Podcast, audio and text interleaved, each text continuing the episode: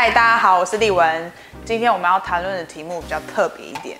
那我们经营 YouTube 频道也差不多一年半的时间，也累积了不少观众对于二手车商的一些疑惑。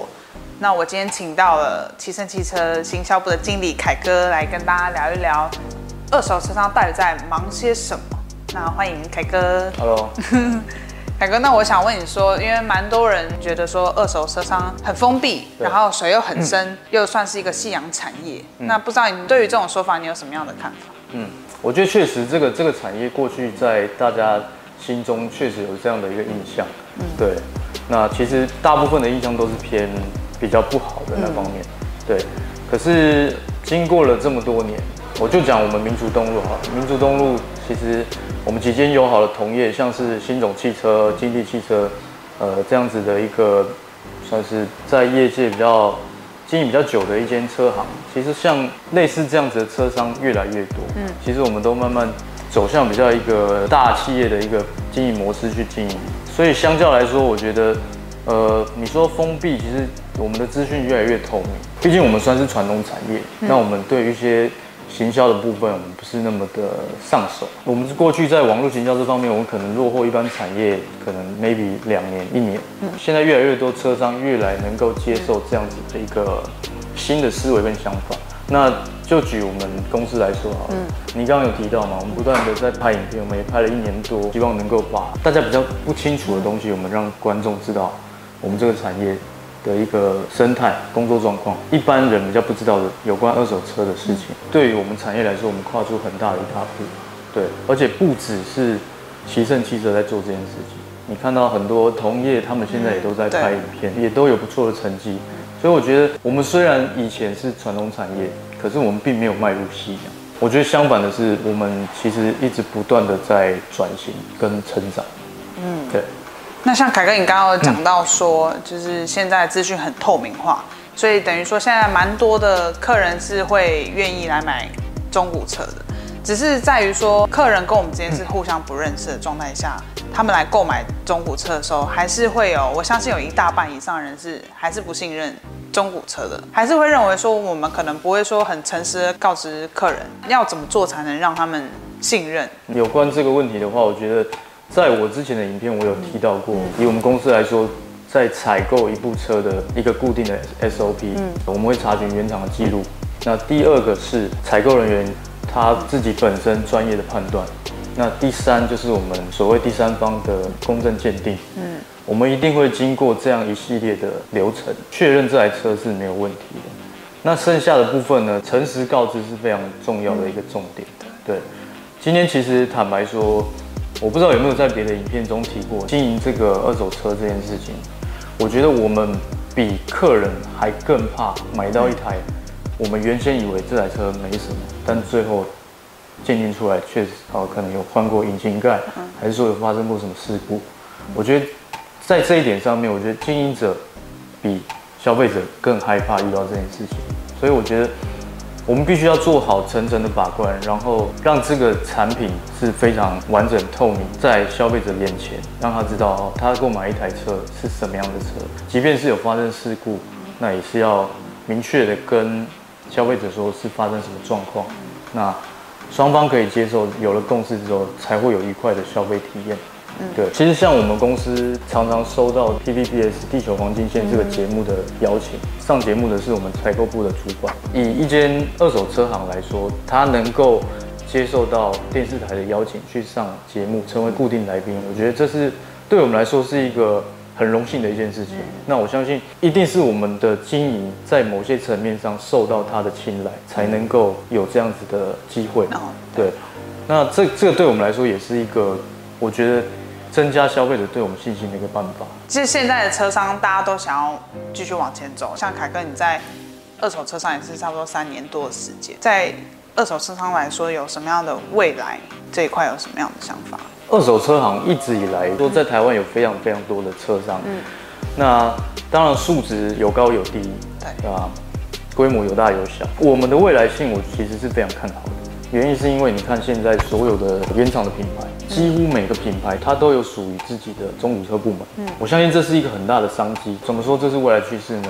二零一七年的时候，进口车跟国产车的一个台湾的零牌数的占，进口车大概是占四十一点八，一直到二零一九年，大概两年的时间，进口车已经成长到百分之四十九。短短两年时间，它成长幅度这么大。再者就是中古车跟新车的一个品牌数的一个比较，中古车其实早就已经超越新车。在进口国产这一块的话，它一直以来都是一个有很大的成长的空间。我觉得发展是越来越明朗化以外，我觉得还是要看一间公司的文化，这间公司的文化是不是值得每一个人在在这间公司长久下去。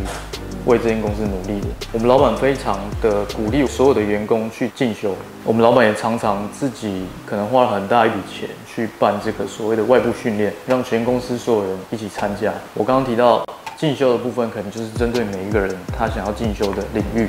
像我们行销可能就常常去上一些 marketing 的东西，有很多主管他们会去上领导力的一个课程。对，所以我觉得是根据每个人的需求去参加他想要、他适合的一个课程。那在这些课程上面，其实我们公司都有补助。你待在一间很有文化的公司，我觉得是很有未来的。那再来说，我们也很常举办一些活动，像我们前几天才刚办完一个跟 Tutor ABC 的一个算是联合的一个外展活动。业活动。办活动其实不只是行销这样子的一个目的，我们很多时候其实出发点是在。公益性质，我们成立了这么久以来，也受到社会很多大众的帮助。现在我们有能力，我们也希望可以回馈给社会。就像是最刚开始，很多车商会联合一起办净摊活动，然后在今年初期的时候，我们也有办公益电影日。那时候是跟喜憨儿基金会一起，就是我们捐一笔钱去看他们的《莎莎爱你，莎莎爱我》。那再就是公益篮球日，就是我们捐一些物资给儿童之家，陪伴他们的小孩一起去打篮球，因为他们很欠缺陪伴这一块。还有就是说，我们销售部的人利用他们自己的下班时间做便当，发放给街友。然后再就是说，在疫情很严重的时候。我们公司的人也有去像市场那种比较人潮比较众多的地方去帮大家喷酒精消毒。老板他也是很希望我们大家一起去做公益，而不是像凯哥讲的，我们就只是做行销而已，并没有，就是每个人都还是要有那份爱情，这样子不管做任何事情才会长久。但是我身边人还是很常听到说，可能他们都很看到表面说，哎，为什么做车商的业务们常常可能。动不动就开名车，然后动不动就是可能换包啊、买手表啊，或者是说常常看他们打卡吃喝玩乐，然后会认为说，哎，你卖一台车，我觉得很好赚，是不是就是卖车其实赚很多钱？就这一块，我觉得，我觉得这是一个很大、很需要凯哥来跟大家讲，到底是为什么？你说卖车很好赚，对对，那我想反问立文，就是你觉得？在台北市，台北市房价最高吗？对，我问你好了，嗯，你觉得卖一栋台北市大概市价六千万的房子可以赚多少钱？一定比我卖那种超跑赚还多。呃，我我想也是啊，应该是，当然是一定会比较多。对，可是你想，我们的车子以奇胜整个集团的车子来说，我们可能有一百万的车，嗯，我们甚至也有一千万的车子。对，那你认为卖一百万的车跟卖一千万的车？难易度有没有差？有啊，差很多。不差，我我认为差很多。有差嘛？那奖金也会有差。对对。可是你认为卖一部一千万的车容易吗？不容易啊，客群不一样。首先，他他一千万的车，他当然非常，他经济能力非常好。嗯。可能很多都是师资辈的律师、医师、建筑师这样子的一个比较高端职业的一个客户。你要有这方面的客户，嗯，其实就很不容易。嗯。在再者，你要如何取得这位客户的信任？嗯，那他最后愿意花这么大一笔钱来跟你购买一台不是新车的车子？嗯，它是一辆二手车，它是被使用过的一辆车。对，我觉得这个部分其实真的要花很多的功夫，才有办法去成交一辆这么高单价的车款。我觉得不是说好不好赚，而是说每一个人在自己所属的产业领域里面。他是不是真的 有用心投入在工作上？我前几天跟我们跟我们其中一位同事通电话，大概晚上十一点钟。我那时候打给他，我要跟他讨论一下一些事情。十一点他才准备要吃晚餐，我觉得很多时候，我们大部分的人会看到他成功的那一面，但是你却忽略掉他辛苦的那一面，他付出的那一面。嗯，对，我觉得这个是大家最常发生的一个盲点。